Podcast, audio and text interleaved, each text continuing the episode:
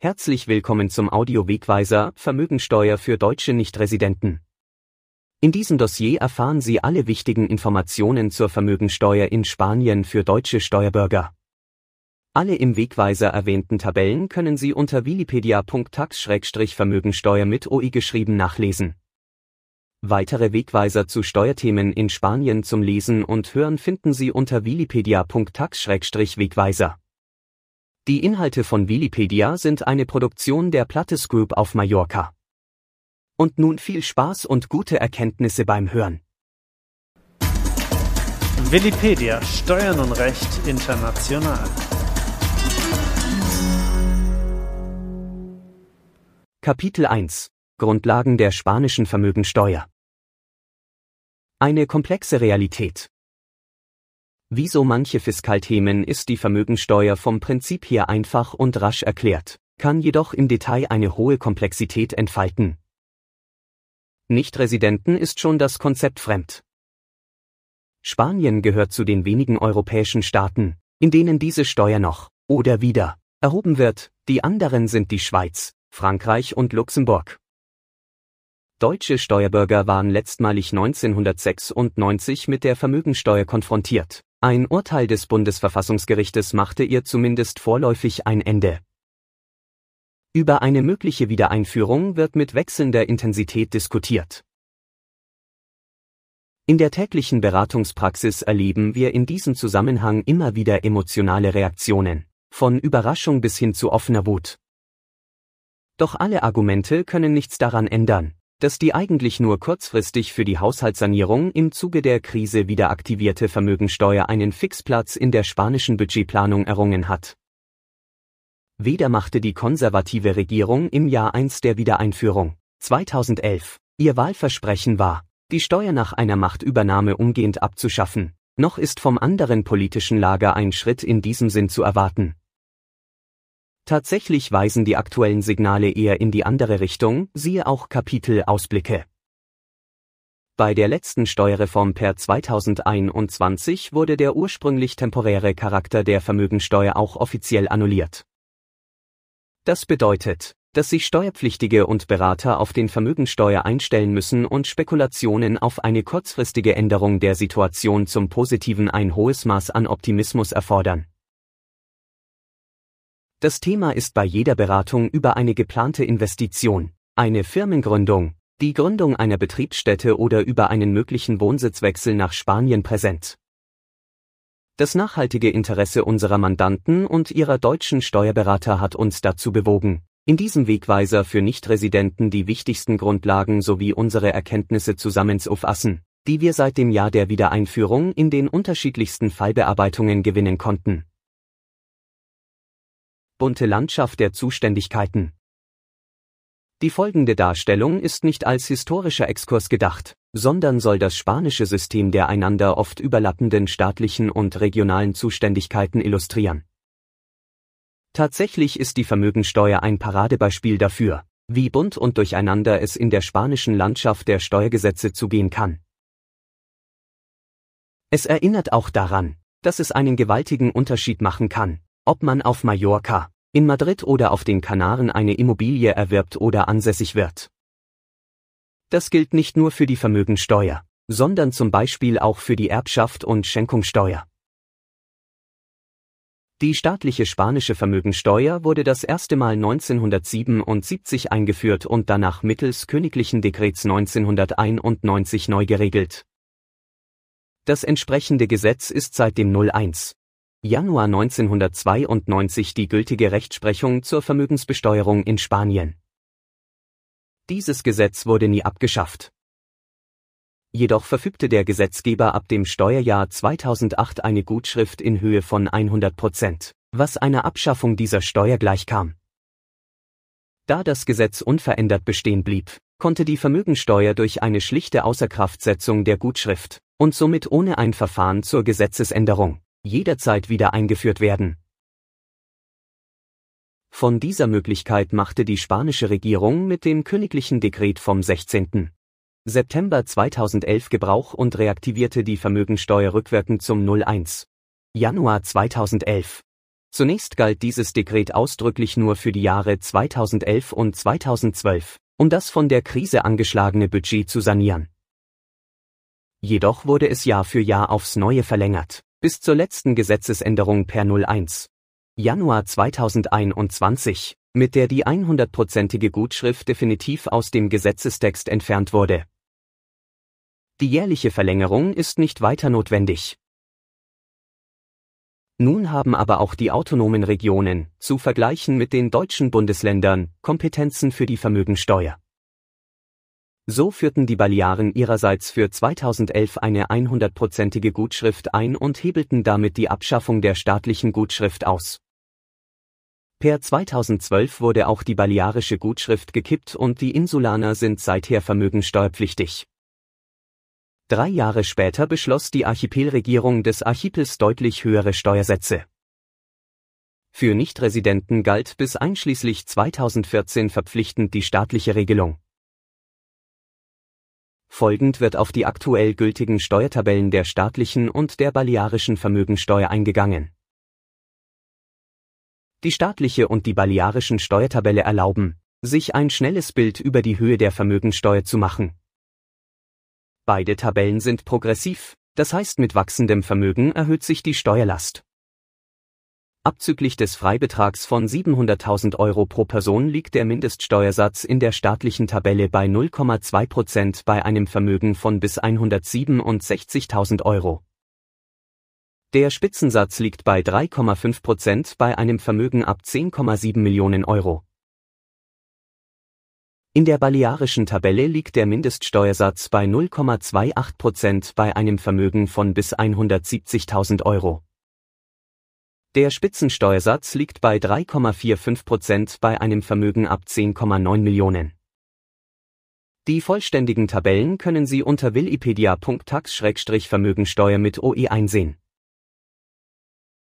Gebrauchsanleitung für die Tabellen Sie suchen unter Bemessungsgrundlage jenen Betrag, der unter der eigenen Bemessungsgrundlage liegt, und wenden auf den überschießenden Betrag oder Differenzbetrag den in der letzten Spalte angegebenen Steuersatz an.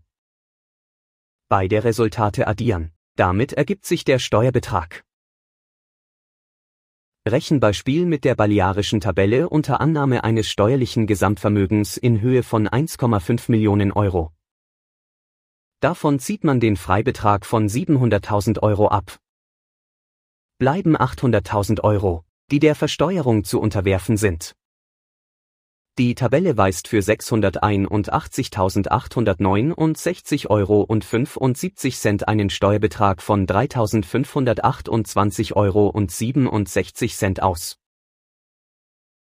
Auf die Differenz zwischen 681.869 Euro und 75 Cent und 800.000 Euro, den überschießenden Betrag, also 118.130 Euro und 25 Cent, ist nun der Steuersatz von 1,24 Prozent anzuwenden. Ergebnis 1.464 Euro und 82 Cent. Summiert mit dem zuerst ermittelten Betrag ergibt sich ein Gesamtsteuerbetrag von 4.993 Euro und 49 Cent. Aber es geht auch einfacher. Auf dem Webauftritt wikipedia.tax können Sie mit Hilfe unseres Vermögensteuerrechners die Steuerlast für Nichtresidenten durch bloße Eingabe des Vermögenswertes ermitteln. In diesem Fall mit den günstigeren staatlichen Steuersätzen. Achtung! Für andere spanische Regionen können abweichende Steuersätze, Freibeträge und Gutschriftregelungen gelten bzw. zur Auswahl stehen. Informationen dazu finden Sie auf Willipedia unter dem Stichwort Steuertabellen. Wer ist wofür steuerpflichtig? Die Abgabe, Errechnung und Bezahlung der Vermögensteuer erfolgt ausschließlich als natürliche Einzelperson mit einer einzigen Jahreserklärung. Eine juristische Person, zum Beispiel eine Handelsgesellschaft, wird nicht vermögensteuerpflichtig.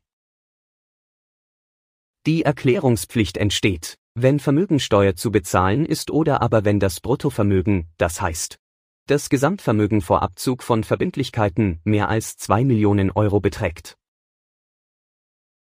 Entsteht bei einem Bruttovermögen von über 2 Millionen Euro aufgrund von Verbindlichkeiten oder Freistellungen keine Steuerlast, so entsteht zwar keine Zahlungs-, aber sehr wohl eine Erklärungspflicht. Zu Informationszwecken ist dann eine Vermögensteuererklärung ohne Zahllast einzureichen. Residenten haben ihr Weltvermögen zu versteuern, Nicht-Residenten lediglich das in Spanien befindliche Vermögen. Je nach ihrem Steuersitz genießen Nicht-Residenten jedoch den Schutz von Doppelbesteuerungsabkommen, DBA, die das Besteuerungsrecht Spaniens einschränken. Von deutschen Steuerbürgern darf Spanien nur für spanische Immobilien Vermögensteuer einheben. Besteht mit dem Herkunftsland kein DBA oder ist im DBA das Thema Vermögensteuer nicht geregelt, muss der Nichtresident sein gesamtes spanisches Vermögen versteuern. Die Regelungen für einen deutschen Nichtresidenten erläutert der folgende Abschnitt 2 im Detail. Stichtag, Freibetrag, Fristen. Die Vermögensteuer ist eine Stichtagssteuer. Der für die Bewertung und Besteuerung maßgebliche Stichtag ist der 31. Dezember des jeweiligen Jahres. Jede Person verfügt über einen Freibetrag von 700.000 Euro. Residenten können einen zusätzlichen Freibetrag von maximal 300.000 Euro für die Hauptwohnsitz-Immobilie in Anspruch nehmen, sofern im Eigentum. Beide Personengruppen, Residenten wie Nicht-Residenten, müssen die Deklaration mit demselben Formular vornehmen, dem Modulo 714 und unterliegen derselben Frist, bis Ende Juni des Folgejahres. Für Verwirrung sorgt zuweilen der Umstand, dass im Gegensatz dazu die Einkommensteuer unterschiedliche Abgabefristen und auch unterschiedliche Steuerformulare für Residenten und Nichtresidenten vorsieht. Für einen deutschen Nichtresidenten, der ja nur sein spanisches Immobilieneigentum versteuern muss, hat der Stichtag erhebliche Bedeutung. Erwirbt der Deutsche am 30. Dezember eine Immobilie und hält diese somit am Stichtag 31. Dezember im Eigentum, bezahlt er, vorbehaltlich Freibetrag, genauso Vermögensteuer, als hätte er die Immobilie das ganze Jahr über gehalten. Umgekehrt wird er nicht vermögensteuerpflichtig, wenn er seine spanische Immobilie am 30.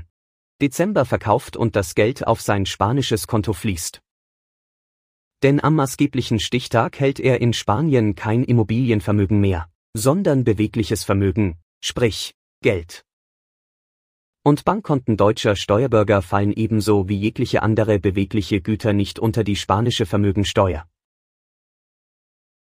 Jede natürliche Person muss für das Gesamtvermögen eine Gesamterklärung abgeben. Dies gilt auch für Nichtresidenten im Zusammenhang mit ihrem spanischen Vermögen. Ein deutscher Steuerbürger reicht somit für sein gesamtes spanisches Immobilienvermögen nur eine Erklärung ein auch wenn dieses über die spanische Geografie verteilt wäre.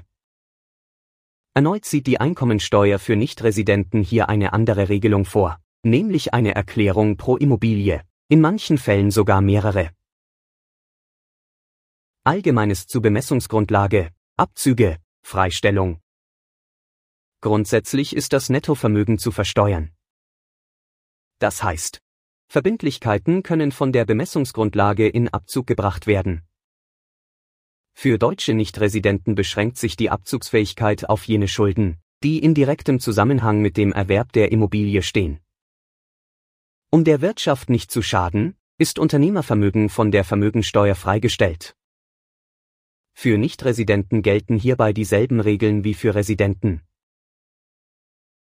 Wertermittlung Für deutsche Nichtresidenten ist alleine die Wertermittlung von Immobilien zu Zwecken der Vermögensteuer interessant sofern dieses Eigentum direkt gehalten wird, das heißt, nicht über eine Kapitalgesellschaft, kommt der Steuerpflichtige direkt mit der Komplexität der spanischen Gesetzgebung in Berührung.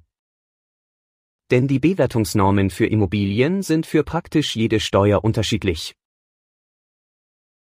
Für die Vermögensteuer auf Direkteigentum ist mit Wirkung ab 2022 der höchste der folgenden drei Werte heranzuziehen. Nettokaufpreis, Katasterwert oder jener Wert, der für eine andere Steuer festgesetzt oder ermittelt wurde. Ermittelt wird seit neuestem ein sogenannter Marktreferenzwert, den der Gesetzgeber neu eingeführt hat, um der Steuerbehörde die in letzter Zeit häufigen Rechtsstreitigkeiten um die Immobilienbewertungen zu ersparen. In der Praxis bedeutet die neue Regelung, dass Immobilien sehr viel rascher als bisher steuerlich höher bewertet werden. War bislang der Kaufpreis maßgeblich und über viele Jahre hinweg der permanente höchste Wert, bringt der jährlich für jede Immobilie von Amts wegen ermittelte Marktreferenzwert Unruhe in die Zahlenlandschaft.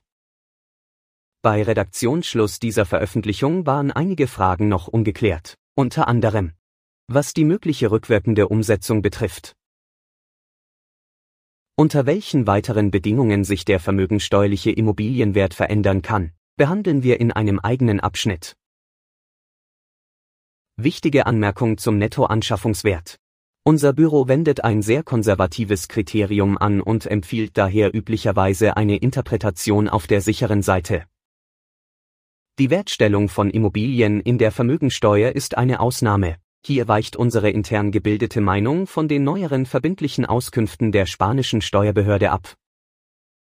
Begründung in früheren Auskünften sowie in der Information der offiziellen Web der spanischen Steuerbehörde AEAT wurden die Nebenkosten und Steuern nie als Bestandteil der Anschaffungskosten betrachtet. Diese Sichtweise ist gut nachvollziehbar, weil schwer einzusehen ist, dass man Steuern auf Steuern bezahlt und dass eine Immobilie, die um einen offiziellen Kaufpreis von eine Million Euro erworben wird, vermögensteuerlich schlagartig 1,1 Millionen Euro wert ist in allen bislang von European Accounting betreuten Finanzamtverfahren zur Vermögensteuer wurde unser Kriterium bestätigt. Dabei ging es teilweise um erhebliche Summen. Ende 2017 hat unser Büro für eine Mandantin eine Rückzahlung von mehr als 100.000 Euro Vermögensteuer erreicht. Das Finanzamt prüft sehr genau, bevor es eine Rückerstattung in dieser Höhe bewilligt. Zu diesem Zeitpunkt waren die neueren verbindlichen Auskünfte mit dem abweichenden Kriterium bereits publiziert, doch das faktisch vom Finanzamt angewendete Kriterium für die Wertstellung war das alte. Allerdings könnte das Finanzamt auch diesbezüglich eine neue Linie einschlagen. Somit ein weiteres Thema, das wir beobachten müssen und Gegenstand eines Beratungsgesprächs sein muss. Niesbrauch und bloßes Eigentum. Wenn das Eigentum an einer Immobilie in Niesbrauch und bloßes Eigentum auseinanderfällt, entstehen zwei Arten von Eigentum. Der Inhaber des Niesbrauchs, Usufructo, hat weitgehende Rechte. Er kann die Immobilie nach Belieben nutzen und auch die Fruchtziehung, zum Beispiel Miteinnahmen, steht ihm alleine zu. Lediglich substanzielle Veränderungen an der Immobilie sowie ein Verkauf müssen im Einvernehmen mit dem Inhaber des bloßen Eigentums erfolgen, Andererseits obliegen ihm auch fast alle steuerlichen Verpflichtungen, was die laufende Besteuerung anlangt, wie Grundsteuer oder die Besteuerung der Miteinnahmen oder, Besonderheit in Spanien, der Selbstnutzung im Rahmen der Einkommensteuer. Der Inhaber des bloßen Eigentums, Nuda Propidat, hat die Immobilie auf dem Papier, aber er besitzt sie nicht, das heißt, es steht ihm kein Nutzrecht zu und auch kein Recht auf Erträge, die aus der Immobilie erzielt werden, Erst wenn der Niesbrauch erlischt, wird das volle Eigentum wiederhergestellt und der bloße Eigentümer erlangt das volle Nutzungs- und Verfügungsrecht. Die einzige laufende Besteuerung, die beide betrifft, ist die Vermögensteuer. Je nach Art des Niesbrauchs, temporär oder lebenslang, wird für beide der Wert des Vermögensanteils berechnet. Im Fall des temporären, befristeten Niesbrauchs sind diese Werte konstant, Während ein lebenslanger Niesbrauch Usufructo vitalicio zu einer jährlichen Neuberechnung nach einer festgesetzten Formel führt. Diese Formel funktioniert folgendermaßen. Von der Zahl 89 wird das vollendete Lebensalter des Niesbrauchers abgezogen. Das Resultat ist der Prozentsatz, mit dem der Wert des Niesbrauchs in der Vermögensteuer anzusetzen ist. Das bloße Eigentum weist den Restwert auf. Wird der Niesbraucher 79 Jahre alt, bleibt der Wert des Niesbrauchs von diesem Moment an beim Mindestwert von 10% stehen. Beispiel. Eine Immobilie wird für die Vermögensteuer mit eine Million Euro bewertet. Der Niesbraucher hat zum Stichtag das 60. Lebensjahr vollendet. 89 minus 60 ergibt 29. Somit beträgt der Wert des Niesbrauchs für das besagte Jahr 29 Prozent von einer Million. also 290.000 Euro. Der Wert des bloßen Eigentums beträgt folglich 710.000 Euro. Besondere Regelungen gelten für die Bewertung des temporären Niesbrauchs, des Nachfolgeniesbrauchs sowie des Wohnrechts. Regionale oder staatliche Tabelle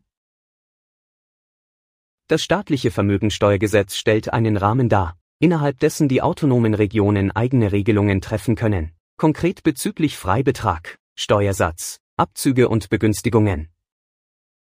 Wie erwähnt verfügte die Balearenregierung bei der Reaktivierung der Vermögensteuer durch den Staat für das Jahr 2011 eine 100-prozentige Gutschrift, womit Balearenbürger praktisch von der Steuer befreit waren, während Nichtresidenten mit Immobilieneigentum auf den Balearen nach der staatlichen Regelung besteuert wurden. Eine ähnliche Diskriminierung bestand über lange Zeit im Bereich der Erbschaft und Schenkungssteuer. Ein im September 2014 ergangenes Urteil der EU stellte die Rechtswidrigkeit dieser Regelung fest, worauf Spanien das Gesetz reformierte. Parallel zur Reform der Erbschaft und Schenkungssteuer beseitigte Madrid auch die Diskriminierung der Nichtresidenten im Vermögensteuergesetz. Seit 01. Januar 2015 gilt somit die folgende Regelung.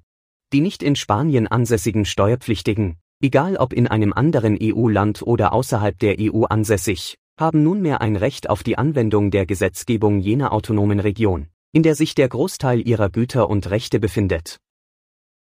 Das heißt, sie können die regionale Rechtsprechung in Anspruch nehmen, müssen dies aber nicht tun. Somit haben Nichtresidenten seit 2015 faktisch ein Wahlrecht, das mit neuer Gesetzgebung per 2021 auch Nicht-EU-Bürger offiziell zusteht.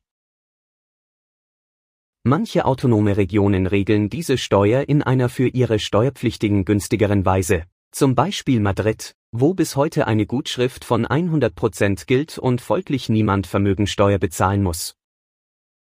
Auf den Balearen ist die Situation, wie oben dargelegt, eine andere, weshalb Nichtresidenten mit vermögensteuerlichem Eigentum auf den Balearen logischerweise von ihrem Wahlrecht Gebrauch machen und nach der staatlichen Tabelle versteuern sofern die jüngste Erhöhung des Spitzensteuersatzes 3,5 statt 2,5 Prozent nicht zu einem Nachteil führt.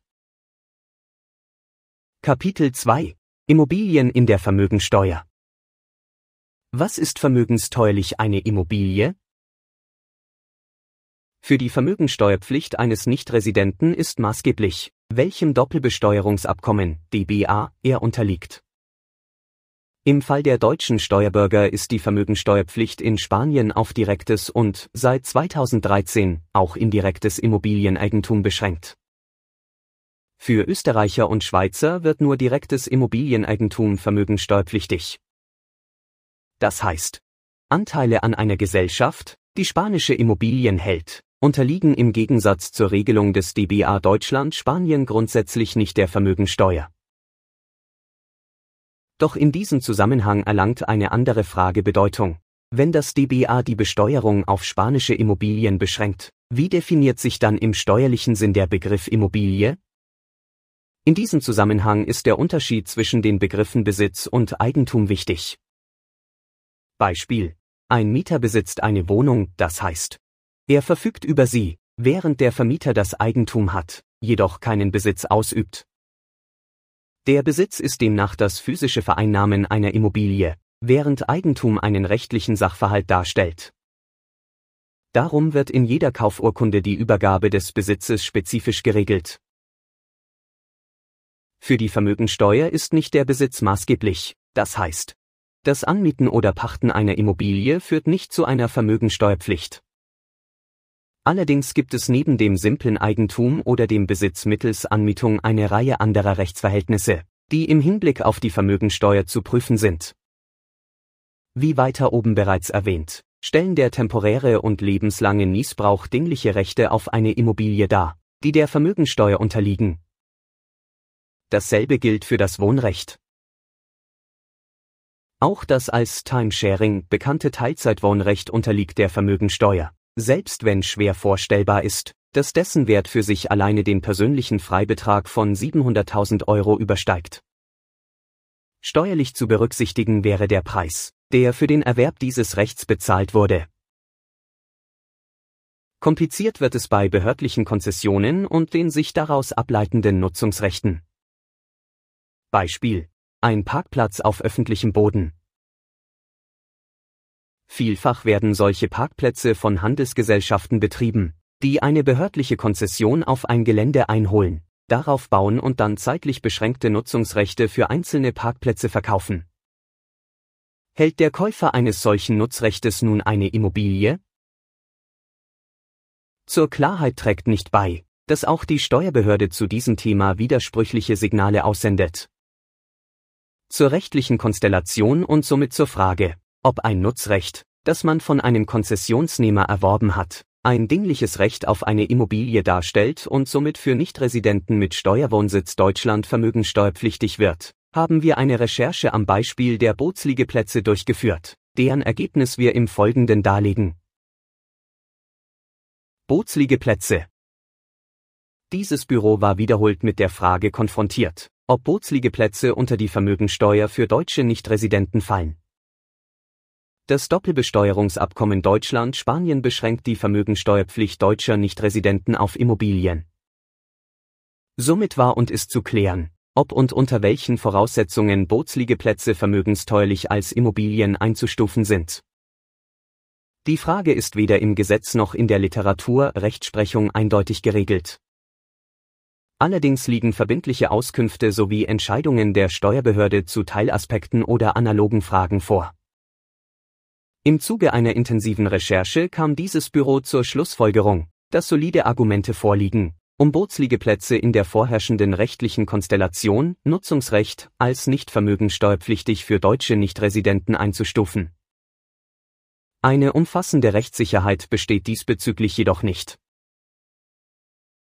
Bestätigt wurde diese Interpretation durch eine Entscheidung der Balearischen Delegation der staatlichen Steuerbehörde AEAT vom 11. Juni 2017 im konkreten Fall eines Mandanten. Unser Büro hatte für einen Nichtresidenten die Rückerstattung der Einkommensteuer für die Selbstnutzung eines Bootsliegeplatzes beantragt.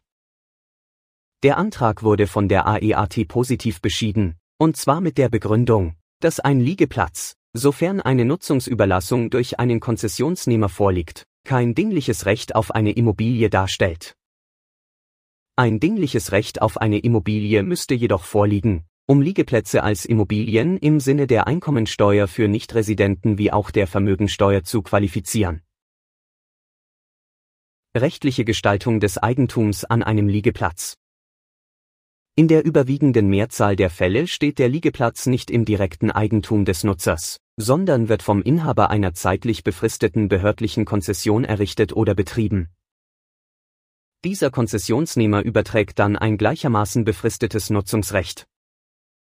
Auf den Balearen haben wir es im Allgemeinen mit den folgenden vier Gestaltungsvarianten zu tun. A. Erwerb einer Aktie eines Sporthafens, die zur Nutzung eines bestimmten Liegeplatzes berechtigt.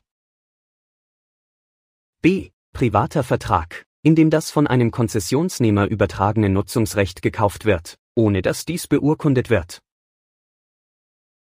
C öffentliche Urkunde über den Kauf eines von einem Konzessionsnehmer übertragenen Nutzungsrechts in einem Sporthafen ohne horizontale Raumaufteilung im Grundbuch. Das individuelle Nutzungsrecht wird nicht im Grundbuch eingetragen. D. Öffentliche Urkunde über den Kauf eines von einem Konzessionsnehmer übertragenen Nutzungsrechts in einem Sporthafen mit horizontaler Raumaufteilung im Grundbuch. Das individuelle Nutzungsrecht wird im Grundbuch eingetragen. Die Aktie als Beteiligung an einem Unternehmen, das direkt der Konzessionsnehmer ist und somit ein dingliches Recht auf eine Immobilie innehält, führt für deutsche Nichtresidenten direkt zu einer möglichen Vermögensteuerpflicht, sofern die im DBA genannten Voraussetzungen gegeben sind, 50 Prozent oder mehr der Aktiva der Gesellschaft bestehen aus spanischem Immobilienvermögen. Somit wird Variante A nicht weiter betrachtet. Neue Beurteilung durch eine verbindliche Auskunft. Was die anderen Annahmefälle betrifft, so hat eine verbindliche Auskunft des Jahres 2017 aus unserer Sicht die Situation verändert. Darin geht es zwar um eine ganz andere Frage, nämlich die Verpflichtung zum dreiprozentigen Einbehalt bei einem Verkauf durch einen Nichtresidenten, Doch liefert die Steuerbehörde erstmals eine vertiefende Definition des Begriffs Immobilie im Zusammenhang mit Bootsliegeplätzen. Dabei kommt sie zu einem anderen Ergebnis als die balearische Delegation der AEAT in der erwähnten Entscheidung vom 11. Juni 2017. Im Kern konzentriert sich das Problem auf die Frage, ob die Nutzungsüberlassung eines Liegeplatzes durch einen Konzessionsnehmer ein dingliches Recht auf eine Immobilie darstellt. In der besagten Auskunft wird dies bejaht, und zwar mit dem Argument, dass es sich um ein Recht handelt, das im Grundbuch eingetragen werden kann. Die Akzeptanz der Eintragung durch den Grundbuchführer, die sich auf Artikel 18 des Hypothekengesetzes gründet, ist laut Auskunft ein wichtiger Indikator dafür, dass es sich um ein dingliches Recht handelt. Ob das Nutzungsrecht tatsächlich eingetragen wurde oder nicht, spielt bei der grundsätzlichen theoretischen Beurteilung eine nachgeordnete Rolle und beeinflusst in der Praxis lediglich die Wahrscheinlichkeit, dass die Finanzbehörde einen Ansatzpunkt für eine Prüfung findet. Fakt ist, dass dieses Recht, gemäß Argumentation der verbindlichen Auskunft, eingetragen werden kann und somit grundsätzlich die Anforderungen an ein dingliches Recht erfüllt. Die Auskunft kommt zum Schluss, dass der Einbehalt von 3% beim Verkauf des Liegeplatzes eigentlich Nutzungsrechts anzusetzen ist, da es sich um ein dingliches Recht handelt. Ein solches bedingt jedoch auch die Besteuerung über die Vermögensteuer für deutsche Nichtresidenten.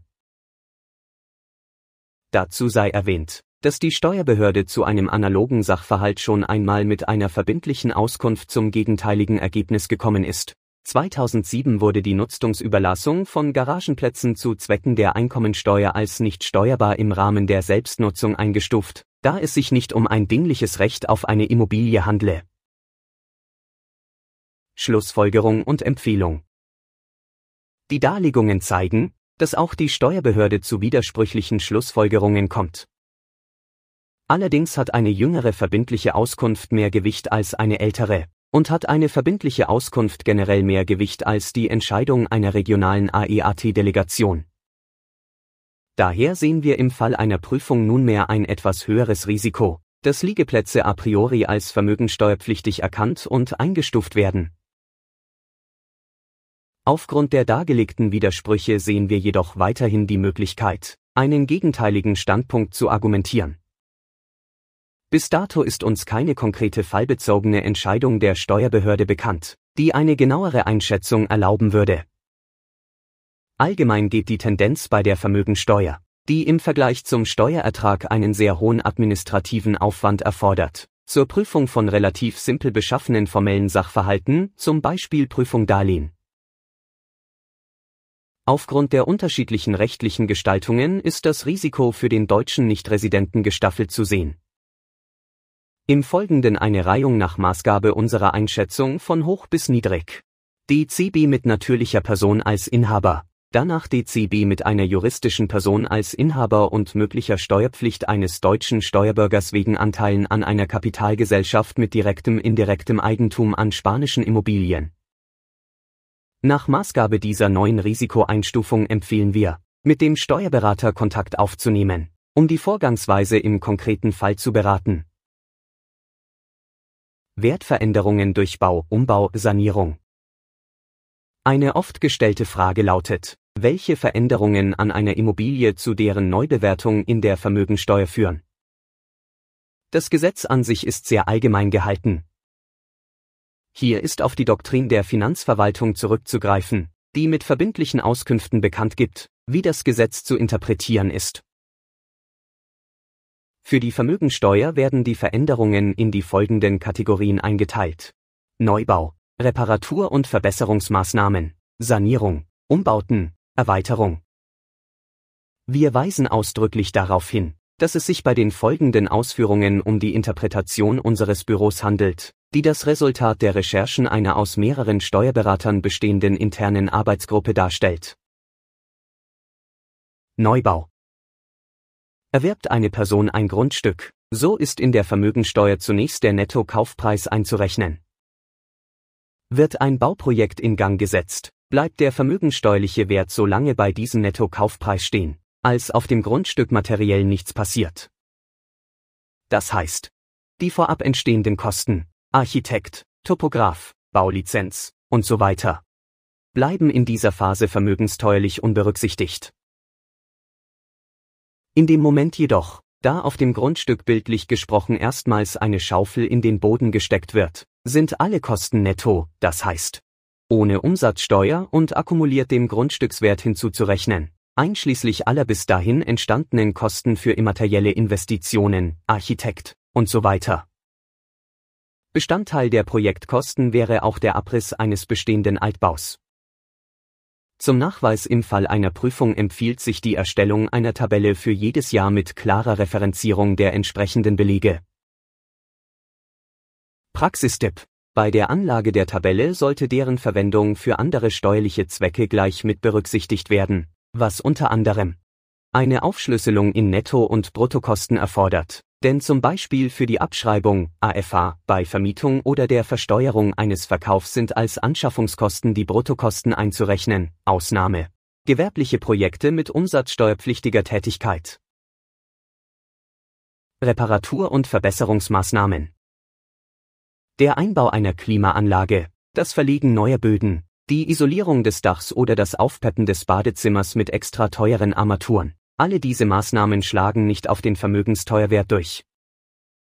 In dieser Hinsicht sprechen die verbindlichen Auskünfte der Finanzbehörde eine klare Sprache. Auch Reparaturen spielen keine Rolle. Sanierung. Nun stellt sich die Frage, ab welchem Punkt eine Reparatur zur Sanierung wird. Generell gilt, dass Auswirkungen auf die Bemessungsgrundlage erst zu prüfen sind, wenn die Sanierungsmaßnahmen strukturelle Elemente des Gebäudes betreffen, und auch dann muss der Umfang dieser Maßnahmen erheblich sein. Unsere Interpretation lautet, dass die Kosten einer Sanierung im Sinne des spanischen Umsatzsteuergesetzes Rehabilitation in jedem Fall dem Preis des Gebäudes zuzurechnen sind, zumal eine solche Immobilie nach erfolgter Sanierung umsatzsteuerlich als Neubau gilt. Für alle anderen Situationen empfiehlt sich eine fallbezogene Beurteilung durch den Steuerberater. Umbauten. Hier wenden wir dieselben Regeln an wie für die Sanierung. Das heißt, maßgeblich ist die Frage, ob strukturelle Elemente betroffen sind. Sofern die Umbauten mit einer Erweiterung der bebauten Fläche verbunden sind, gilt der nächste Punkt. Erweiterungen die Nettokosten einer baulichen Erweiterung, zum Beispiel Poolbau oder Bau eines neuen Gebäudeflügels, fließen in jedem Fall in die Bemessungsgrundlage der Vermögensteuer ein. Bei einem gemischten Projekt, Umbau eines bestehenden Hauses mit Erweiterung, würde gegebenenfalls jener Teil der Investitionskosten angesetzt, die auf die Erweiterung entfallen, der Umbau bestehender Gebäudeteile hingegen nach Maßgabe der oben dargelegten Kriterien. Anmerkungen die oben dargelegten Ausführungen gelten unter der Voraussetzung, dass der Anschaffungswert der höhere der vier Werte ist, die für die Vermögensteuer in Betracht kommen. In der Praxis haben wir Fälle von Mandanten erlebt, die ihre Immobilie vor langer Zeit erworben und seither nur instand gehalten und verbessert, aber nie erweitert haben. Die Konsequenz war, dass der Katasterwert irgendwann den Kaufpreis als höchsten und somit maßgebenden Wert für die Vermögensteuer abgelöst hat. Durch den neuen und höher angesiedelten Marktreferenzwert, der vom Katasteramt jedes Jahr neu ermittelt wird, können sich Veränderungen in Zukunft für jene Immobilien, die von der Neuregelung betroffen sein werden, rascher ergeben. Tatsächlich kann sich in diesem Fall der vermögensteuerliche Wert auch verringern. Kapitel 3 Vermögensteuer bei Kapital- und Personengesellschaften mit Inkrafttreten des neuen Doppelbesteuerungsabkommens DBA zwischen Deutschland-Spanien am 01. Januar 2013 erlangte Spanien das Recht, erstmals für das Jahr 2013 auch auf jene spanischen Immobilien die Vermögensteuer zu erheben, die von deutschen Steuerbürgern indirekt, also über Gesellschaften, gekauft und gehalten werden, und zwar unabhängig davon, ob es sich bei der Gesellschaft um eine vermögenshaltende oder gewerblich aktive Gesellschaft handelt. Das heißt, dass zum Beispiel auch in Deutschland ansässige Teilhaber spanischer Bauträgerfirmen ihre Situation prüfen müssen, da das Aktivvermögen derselben logischerweise aus spanischen Immobilien besteht. Ausgenommen sind lediglich Anteile, die als steuerbefreites Betriebsvermögen eingestuft werden. Ein entscheidender Unterschied ergibt sich jedoch durch die Ansässigkeit der Gesellschaft.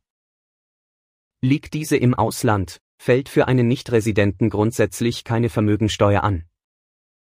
Das DBA würde diese Besteuerung zwar erlauben, doch ist mittlerweile auch durch Gerichtsurteile, zuletzt das Balearische Höchstgericht mit einem Urteil vom Januar 2021, gesichert, dass das spanische Vermögensteuergesetz in diesem Sinn zu interpretieren ist. Leider folgt die Steuerbehörde trotzdem noch immer einer widersprechenden Doktrin, das heißt, bei Anteilen an ausländischen Kapitalgesellschaften oder Personengesellschaften mit Rechtspersönlichkeit besteht das Risiko, dass man diesen Standpunkt gerichtlich durchsetzen muss. Die folgende Auslegung sowohl des DBA als auch der spanischen Vorschriften ist vor dem Hintergrund einer Rechtsunsicherheit zu sehen, die von verbindlichen Auskünften nicht behoben, sondern bezüglich einiger Themen sogar gefördert wird. Die Steuerpflichtigen sind somit zu einer Interpretation gezwungen und sehen sich zudem der Gefahr ausgesetzt, dass im Falle einer Auslegung, die von der Finanzbehörde als nicht nachvollziehbar oder gar missbräuchlich angesehen wird, Strafen drohen. Im Folgenden schildern wir anhand von drei Grundsituationen, wie die Steuerpflicht und gegebenenfalls die Bemessungsgrundlage zu ermitteln ist. Eigentum mit einer spanischen SL. Ein deutscher Steuerbürger hält Anteile an einer Sociedad Limitada, das spanische Äquivalent zur GmbH, in deren Anlagevermögen eine Immobilie verbucht ist. Wenn 50 Prozent oder mehr der Aktiva dieser Gesellschaft aus spanischem Immobilienvermögen bestehen, wird der Teilhaber im Prinzip vermögensteuerpflichtig. Besteuert wird in diesem Fall nicht die Immobilie, sondern die Beteiligung an der spanischen Kapitalgesellschaft. Aber mit welchem Wert? Gemäß Vermögensteuergesetz wird der Wert bei Gesellschaften, die nicht an der Börse gehandelt werden, auf die folgende Weise ermittelt. Liegt für das letzte abgeschlossene Geschäftsjahr eine geprüfte Bilanz vor, ist der theoretische Buchwert der Anteile anzusetzen. Liegt keine geprüfte Bilanz vor, so ist der höchste der folgenden Werte anzusetzen. Nominalwert der Beteiligungen, gezeichnetes Kapital. Theoretischer Buchwert, Realvermögen minus Verbindlichkeiten, laut der letzten genehmigten Jahresbilanz. Kapitalisierung zu 20 Prozent des durchschnittlichen Gewinns der letzten drei abgeschlossenen Geschäftsjahre. Eigentum mit einer spanischen SL und deutschen GmbH. In dieser Doppelstöcker-Konstellation wie auch in jeder anderen Konstellation mit Gesellschaften, die im Ausland liegen und an denen der Nichtresident Anteile hält, lautet die vorherrschende Interpretation, dass deren Besteuerung im Vermögensteuergesetz nicht vorgesehen ist. Ein Restrisiko besteht. Die Erfolgsaussichten für den Rechtsweg sind sehr gut, siehe oben. Dieselbe Situation ergibt sich auch bei Immobilieneigentum mit einer deutschen GmbH. Sonderfall der spanischen Kommanditgesellschaft. Die oben beschriebenen Strukturen bergen im Fall der selbstgenutzten Immobilie speziell für deutsche Steuerbürger ein gravierendes Problem, das zur Gänze außerhalb der Vermögensteuer und auch außerhalb Spaniens angesiedelt ist.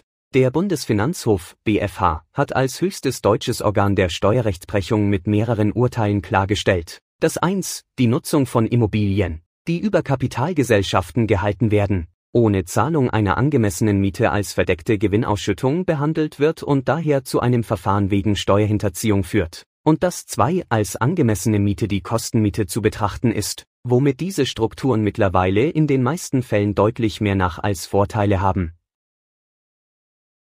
Eine Lösung für bestehende Strukturen ist die Umwandlung der spanischen SL in eine Kommanditgesellschaft. Die deutsche Finanzbehörde behandelt die spanische Kommanditgesellschaft als Personengesellschaft, obwohl sie das im Unterschied zur deutschen KG nicht ist. Die Folge. Einerseits ist das gravierende Problem der VGA gelöst, andererseits besteht in Spanien die Möglichkeit, über Fremdkapital die vermögensteuerliche Situation zu optimieren. Denn zu Zwecken des Vermögensteuer werden die Anteile bewertet, nicht die Immobilie. Anzumerken ist, dass die spanische Kommanditgesellschaft für spanische Residenten keine Vorteile bietet und im Gegensatz zur SL kaum genutzt wird. Darum haben wenige Steuerbüros Erfahrung im Umgang mit dieser Gesellschaftsform. Speziell die Umwandlung einer SL in eine Sociedad Commanditaria ist formell anspruchsvoll und erfordert eine hohe Fachkompetenz. Immobilieneigentum über Personengesellschaften bei einer Personengesellschaft mit eigener Rechtspersönlichkeit, zum Beispiel die Deutsche GmbH und Co. KG, besteht eine ambivalente Situation. Für die spanische Steuerbehörde fällt die deutsche Personengesellschaft in die Kategorie der Körperschaften mit direkter Einkommenszurechnung Entidades de Atribución de Renta, das heißt, sie ist für die Zwecke der Einkommensteuer fiskalisch transparent. Daher werden die Einnahmen steuerlich behandelt, als stünden sie im direkten Eigentum der Teilhaber. Anders das Vermögen. Nachdem das Vermögensteuergesetz auf die zivilrechtliche Gestaltung des Eigentums abstellt, wird eine GmbH und Co. KG intransparent. Aufgrund der oben beschriebenen Motive würden daher die Kommanditisten nicht eine spanische Immobilie halten, sondern Anteile an einer ausländischen Gesellschaft, für die sie in Spanien nicht besteuert werden können. Auch hier widerspricht die aktuelle Doktrin der Steuerbehörde, deshalb neuerlich der Hinweis auf ein Restrisiko. Unser Büro empfiehlt für das Eigentum einer Ferienimmobilie über eine vermögenshaltende KG bestimmte Vorsichtsmaßnahmen, damit die Kosten im Streitfall gering gehalten werden können. Denn unabhängig vom noch immer schwelenden Streit über die korrekte Interpretation des Vermögensteuergesetzes könnte die Steuerbehörde bei einer privat genutzten Immobilie die Keule des Gestaltungsmissbrauchs schwingen. Dies würde dazu führen, dass die bestehende Struktur, obwohl dem Buchstaben des Gesetzes folgend korrekt aufgesetzt, zu steuerlichen Zwecken annulliert wird. Das heißt, die Besteuerung erfolgt, als ob die Struktur nicht existieren würde. Bei einer gewerblich geprägten GmbH und Co. KG, die zum Beispiel über eine Betriebsstätte in Spanien ein Bauträgerprojekt betreibt, sehen wir keine Notwendigkeit zu besonderen Vorsichtsmaßnahmen. Betriebsstätten Für Betriebsstätten sieht das DBA Deutschland Spanien eine eigene Regelung vor. Hier erstreckt sich die Möglichkeit der Besteuerung auch auf bewegliche Güter. Eine solche ist in der nationalen Gesetzgebung vorgesehen. Damit erhält die Definition des fiskalischen Begriffs der Betriebsstätte erhöhte Bedeutung. Grundsätzlich umfasst diese jegliche gewerbliche bzw. unternehmerische Tätigkeit im Ausland mit einem gewissen Grad an Permanenz. Dazu gehört einerseits der Eigentümer einer spanischen Immobilie, der umsatzsteuerpflichtige Ferienvermietung betreibt, gewerbliche Tätigkeit, andererseits ein Bauträger, der in Spanien ein Grundstück kauft und zu Zwecken der späteren Vermietung oder des Verkaufs darauf ein Gebäude errichtet. Dem ist hinzuzufügen, dass Betriebsstätten einer ausländischen Kapitalgesellschaft oder einer Personengesellschaft mit eigener Rechtspersönlichkeit beim nichtresidenten Teilhaber keine Vermögensteuer auslöst. Dabei gelten die im vorherigen Abschnitt genannten Vorbehalte. Freistellung von Gesellschaftsanteilen die folgenden Bedingungen müssen kumulativ erfüllt werden, damit Beteiligungen an Körperschaften nicht in die Bemessungsgrundlage für die Vermögensteuer eingerechnet werden. Zu beachten ist dabei, dass diese Anteile sehr wohl zu deklarieren sind, wenn das Gesamtvermögen des Steuerpflichtigen 2 Millionen Euro oder mehr beträgt, auch wenn sich aufgrund der Freistellung kein zahlungsfälliger Steuerbetrag ergibt.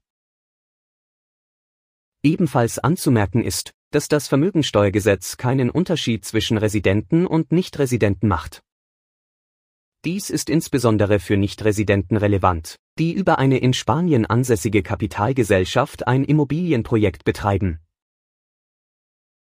Prozentsatz der Beteiligung Der steuerpflichtige Inhaber muss einen Anteil von 5% oder mehr halten. Dieser Prozentsatz steigt auf 20% an, wenn die Berechnung gemeinsam mit den Anteilen des Ehepartners, Verwandte der auf- und absteigenden Linie oder in Nebenlinie zweiten Grades erfolgt, unabhängig davon, ob der Verwandtschaftsgrad durch Blutsverwandtschaft, Einheiratung oder Adoption entstanden ist.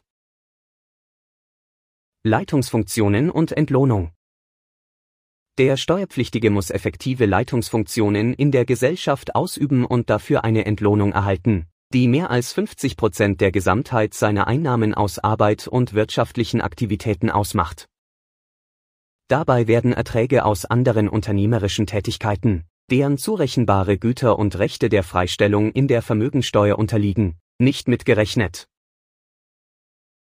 Bei gemeinsamer Beteiligung mit einer oder mehreren Personen der oben genannten Verwandtschaftsgruppe muss diese Leitungsfunktion von zumindest einer Person dieser Gruppe ausgeübt werden, wobei alle Mitglieder dieser Gruppe in den Genuss der Freistellung kommen. Dabei liegt nahe, eine Person aus der Verwandtschaftsgruppe auszuwählen, die wenige oder keine Arbeitseinkommen aufweist, damit die Besteuerung durch die Einkommensteuer nicht höher ausfällt als jene der Vermögensteuer. Für die Ermittlung des Prozentsatzes, der die Entlohnung für Leitungsfunktionen in jeder Körperschaft gegenüber der Gesamtheit der Einkommen aus Arbeit und wirtschaftliche Tätigkeiten darstellt, werden die Erträge aus den Leitungsfunktionen bei den anderen befreiten Körperschaften nicht mit einbezogen. Wenn der Steuerpflichtige als Geschäftsführer einer Gesellschaft tätig ist, an der er keine direkte, sondern keine oder eine indirekte Beteiligung hält, zum Beispiel Tochterfirma einer Gesellschaft, an der er Anteile hält, so wird dieses Gehalt in die Summe der anderen Einkommen eingerechnet. Es sei denn, die Anteile an der Muttergesellschaft erfüllten alle anderen Voraussetzungen und in den Statuten beider Gesellschaften wäre geregelt, dass das Gehalt für die Leitungsfunktion von der Tochtergesellschaft bezahlt wird. Diese Tür wurde mit einer verbindlichen Auskunft des Jahres 2018 geöffnet.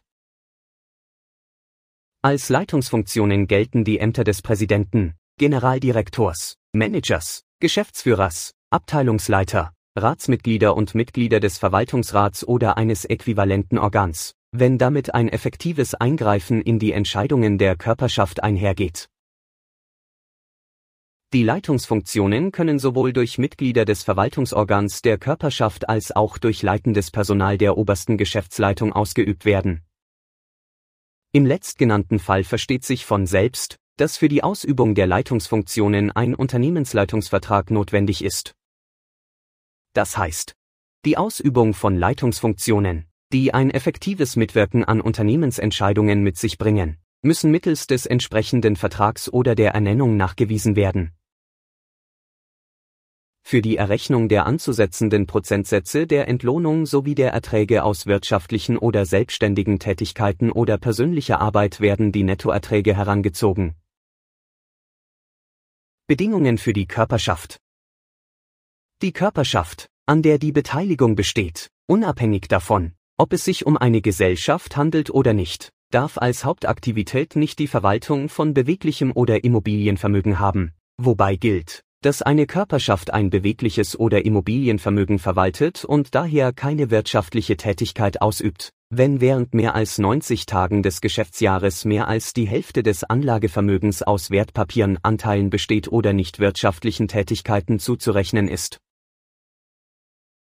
Eine Gesellschaft, deren Aktiva aus Immobilien bestehen, gilt dann als wirtschaftlich aktiv, wenn der Betrieb die Beschäftigung einer Vollzeitkraft erfordert oder eine äquivalente Dienstleistung von einem externen Dienstleister eingekauft wird.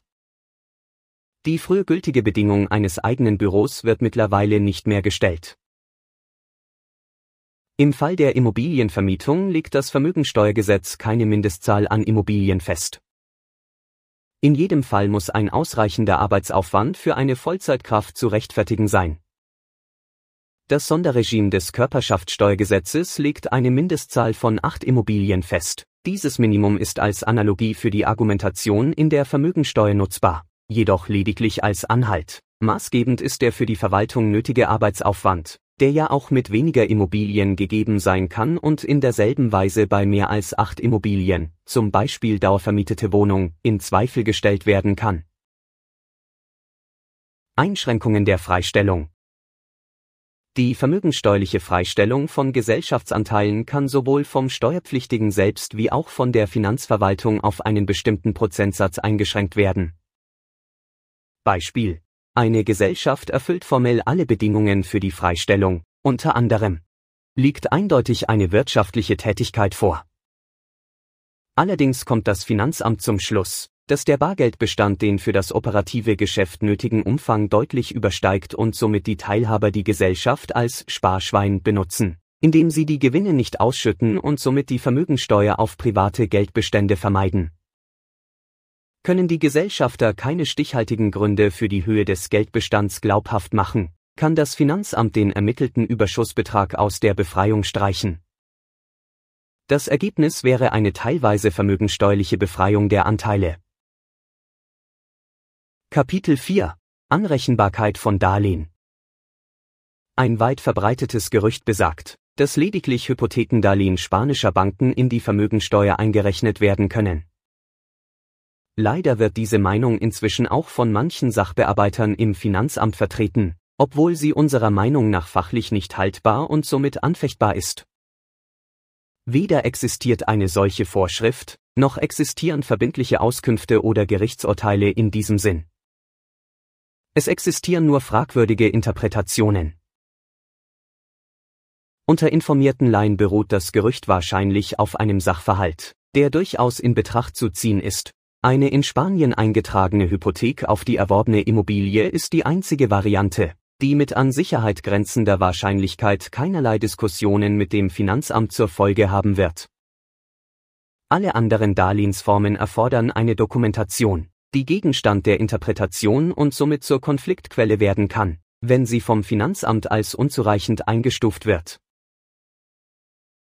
A priori macht die Steuerbehörde die Berücksichtigung von Darlehen zu Zwecken der Vermögensteuer bei Nichtresidenten, die ausschließlich ihr spanisches Immobilienvermögen zu versteuern haben, von den folgenden beiden Bedingungen abhängig.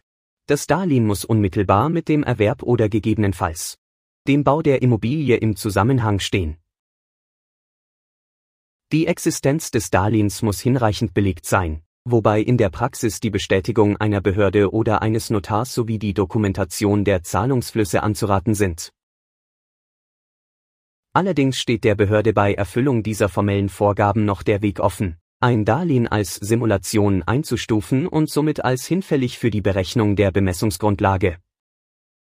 Dies geschieht dann, wenn das Finanzamt davon ausgeht, dass die gewählte Struktur alleine die Vermeidung der Vermögensteuer zum Zweck und ansonsten keinerlei wirtschaftlichen Sinn hat. Insofern ist die Erfüllung der formellen Bedingungen nur ein Aspekt, der für sich alleine die Anerkennung eines Darlehens nicht zu 100% garantiert. Großes Gewicht erlangen auch andere, nicht unmittelbar in Zahlen oder konkrete Vorgaben fassbare Anforderungen. Obwohl das Gesetz selbst sowie diesbezügliche Auskünfte der Steuerbehörde bislang nur auf die beiden eingangs genannten Punkte abstellen, haben wir in Abstimmung mit anderen Kanzleien die folgende Praxisrichtlinie erarbeitet. Unter der Voraussetzung der Erfüllung der beiden eingangs genannten Punkte wird zwischen selbstgenutzten und vermieteten Immobilien unterschieden. Für selbstgenutzte Immobilien wird empfohlen, dass Darlehen von fremden Dritten stammen, zum Beispiel Finanzinstitut. Bei Immobilien hingegen, die einer gewerblichen Tätigkeit mit nachweislicher Gewinnerzielungsabsicht zugeschrieben werden, können diese Darlehen auch von verbundenen Parteien stammen, zum Beispiel einer Gesellschaft, an welcher der Immobilienerwerber beteiligt ist. Im letztgenannten Fall ist auf die folgenden Punkte zu achten. Ein ausgewogenes Verhältnis zwischen Eigen- und Fremdkapital, das in der spanischen Inspektionspraxis, obwohl nirgendwo offiziell festgelegt, bei einem Viertel EK versus drei Viertel FK liegt. Der Nachweis einer realen Gewinnerzielungsabsicht kann für den Prüfer ein ausschlaggebender Faktor sein. Der Nachweis der vom Darlehensvertrag vorgegebenen Zahlungen. In anderen Worten, der Nachweis darüber, dass der Vertrag gelebt wird. Auch bei grundsätzlicher Beachtung dieser Regel besteht im Fall von Darlehen zwischen verbundenen Parteien ein Restrisiko, das jedoch von diesem Büro als gering eingestuft wird. Dieses Restrisiko ist auf den Ermessensspielraum zurückzuführen, den ein Steuerprüfer bei der Behandlung dieses Themas hat. Dies betrifft nicht nur den angenommenen Sachverhalt einer Simulation, sondern auch die Frage, ab wann für die Steuerbehörde ein Darlehen als hinreichend belegt gilt. Hier ist auf die Bedeutung öffentlicher und oder beglaubigter Dokumente sowie den Nachweis der Zahlungsflüsse hinzuweisen. Unsere praktischen Erfahrungen bei Prüfungen haben ergeben, dass der lückenlose Nachweis der Zahlungsflüsse eine höhere Bedeutung hat und etwaige Mängel in der übrigen Dokumentation, zum Beispiel privater Darlehensvertrag ohne Beglaubigung, wettmachen kann. Umgekehrt ist es wahrscheinlicher, dass eine Dokumentation als ungenügend eingestuft wird, wenn nur ein notarieller Vertrag vorliegt, aber keinerlei Belege über die Zahlungsflüsse. Zur erwähnten gewerblichen Tätigkeit ist anzumerken, dass der Unterscheidung zwischen der umsatzsteuerlichen und einkommensteuerlichen Einstufung kein großes Gewicht zugemessen wird. Wichtiger ist die tatsächliche unternehmerische Substanz der Tätigkeit. Anmerkung. Bei der Anrechnung von Darlehen ist zu berücksichtigen, dass in den meisten Fällen nur ein Teil desselben angesetzt werden kann, nämlich nach Maßgabe des damit bezahlten Teils der Investition, der vermögensteuerlich wirksam wird. Beispiel. Aus einem Darlehen wird eine Handwerkerrechnung von 1100 Euro bezahlt. Vermögensteuerlich wird nur der Nettobetrag, also 1000 Euro wirksam. Somit können auch nur 1000 Euro Darlehen eingerechnet werden. Praxistipp.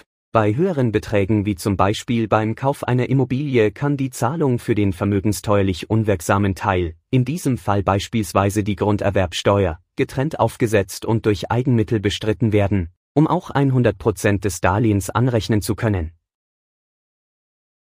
Kapitel 5 Spezialthemen Gefahr einer verdeckten Steuererhöhung Weitgehend unbemerkt wurde bei einer Reform des Katastergesetzes ein neuer Immobilienwert eingeführt, der sogenannte Marktreferenzwert Valor de Referencia de Mercado. Der Ursprung dieser Idee liegt in den Schwierigkeiten der Finanzämter, wenn Steuerpflichtige die amtlichen Neubewertungen von Immobilientransaktionen gerichtlich angefochten haben. In mehreren Urteilen wurde die übliche schematische Ermittlungsmethode als unzureichend und eine physische Beschau des Objekts als unabdingbar erachtet. Dem will der Gesetzgeber mit dem neuen Wert abhelfen, indem alljährlich anhand einer Reihe von Daten, unter anderem die von den Notariaten gemeldeten Kaufpreise, zusammenfließen um so etwas wie einen behördlichen bzw. steuerlichen Marktwert zu errechnen. Dieser würde für Transaktionen wie Erbschaften und Schenkungen ebenso maßgeblich sein wie für Verkäufe unter verbundenen Parteien, etwa unter Familienmitgliedern. Allerdings liegen auch konkrete Pläne vor, den Valor de Referencia de Mercado als neuen Vergleichswert im Vermögensteuergesetz unterzubringen. Von dieser Änderung wären vor allem Steuerpflichtige betroffen, deren Immobilien vor längerer Zeit erworben wurden.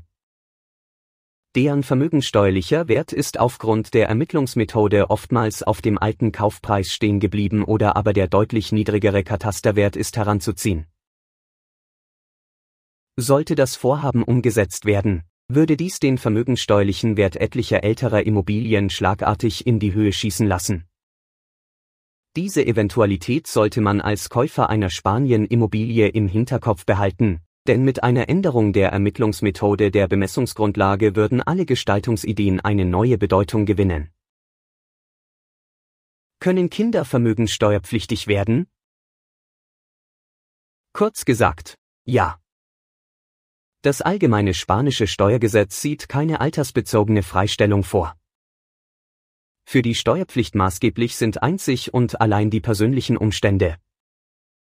Sofern also ein Minderjähriger, zum Beispiel durch eine Erbschaft, ein Vermögen erhalten hat, das den Freibetrag übersteigt, muss in seinem Namen eine Vermögensteuererklärung eingereicht werden. Lex Beckham. Versteuern wie ein Nichtresident. Generell gilt, dass spanische Steuerbürger ihr Weltvermögen zu deklarieren und versteuern haben. Von dieser Pflicht ausgenommen sind Personen, die das spezielle Steuerregime für zeitweise in Spanien tätige Ausländer in Anspruch nehmen. Dieses Regime gilt seit dem Jahr 2004 und wurde ursprünglich eingeführt, um ausländischen Fußballstars ein Engagement in Spanien steuerlich schmackhaft zu machen, daher der Beiname Lex Beckham. Das Prinzip Unter bestimmten Voraussetzungen können Ausländer, die in Spanien ansässig werden, maximal sechs Jahre lang eine beschränkte Steuerpflicht in Anspruch nehmen, indem sie in der Einkommensteuer nur die in Spanien erzielten Einkommen veranlagen, auf das ein pauschaler Steuersatz angewendet wird. Auch für die Vermögensteuer bietet das Regime ein Privileg, denn zu veranlagen ist nur das in Spanien befindliche Vermögen. Es handelt sich faktisch um eine Besteuerung als Nichtresident bei gleichzeitiger faktischer und steuerlicher Ansässigkeit in Spanien. Allerdings wird kein Doppelbesteuerungsabkommen wirksam, das heißt, es sind tatsächlich alle in Spanien verorteten Güter und Rechte zu versteuern. Auch der für echte Residenten gültige Extra-Freibetrag von 300.000 Euro für die Hauptwohnsitz-Immobilie ist nicht anwendbar.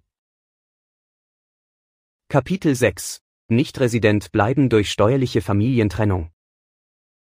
Die steuerliche Ansässigkeit und ihre Vermeidung ist sehr oft das Thema unserer Beratungsgespräche. Beispiel. Die Familie möchte nach Mallorca ziehen und die Kinder sollen dann auf einer der guten internationalen Schulen die Ausbildung beginnen oder fortsetzen.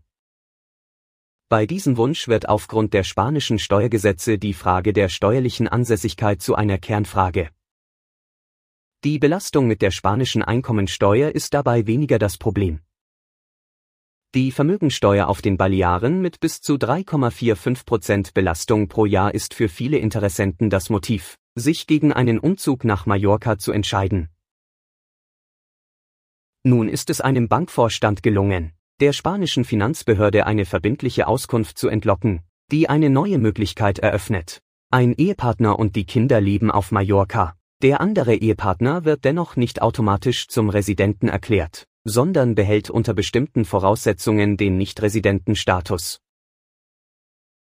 Folgend schildern wir die Thematik unter dem Gesichtspunkt der spanischen Gesetzgebung sowie des Doppelbesteuerungsabkommens zwischen Deutschland und Spanien. Die Ausführungen beziehen sich allein auf das spanische Steuerrecht und die steuerlichen Auswirkungen in Spanien. Etwaige steuerliche Konsequenzen in Deutschland sind von lokalen steuerlichen Beratern in Abstimmung mit dem spanischen Berater zu prüfen.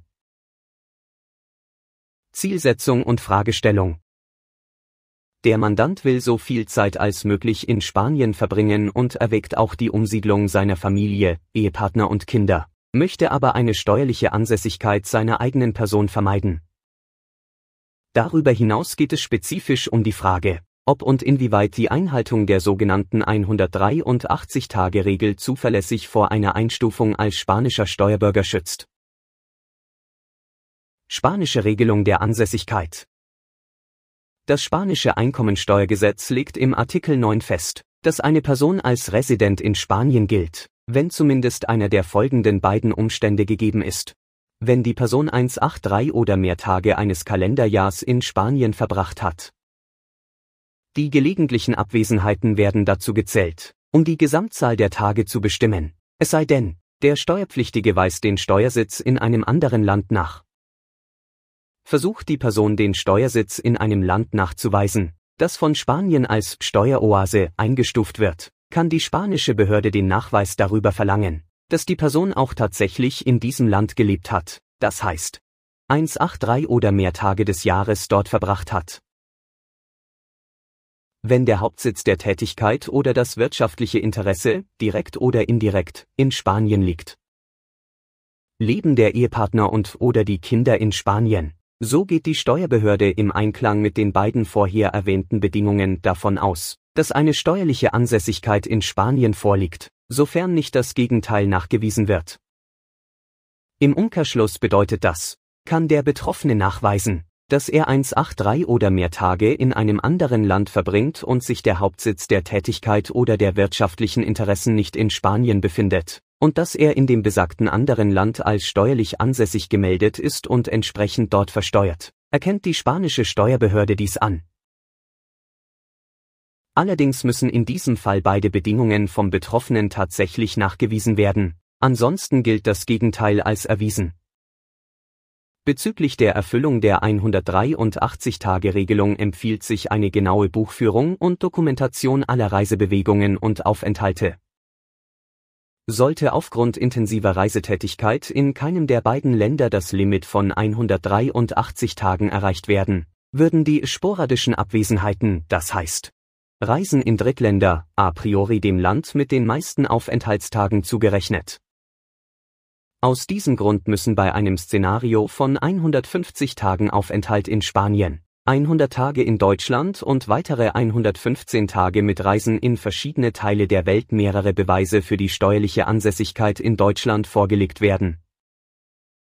Die Ansässigkeitsbescheinigung der deutschen Steuerbehörde reicht alleine nicht. Dies haben wir aufgrund praktischer Erfahrung bei Prüfungsverfahren zum Thema Ansässigkeit durchleben müssen.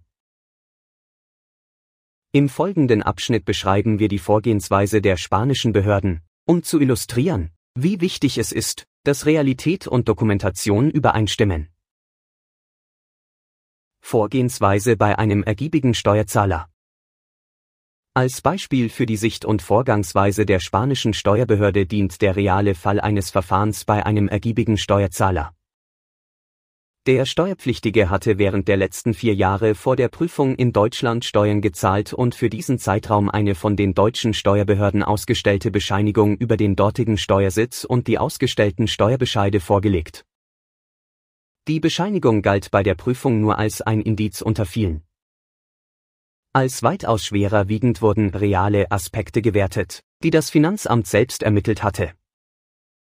So hatte die Behörde den Steuerpflichtigen über mehr als ein Jahr hinweg konsequent observiert.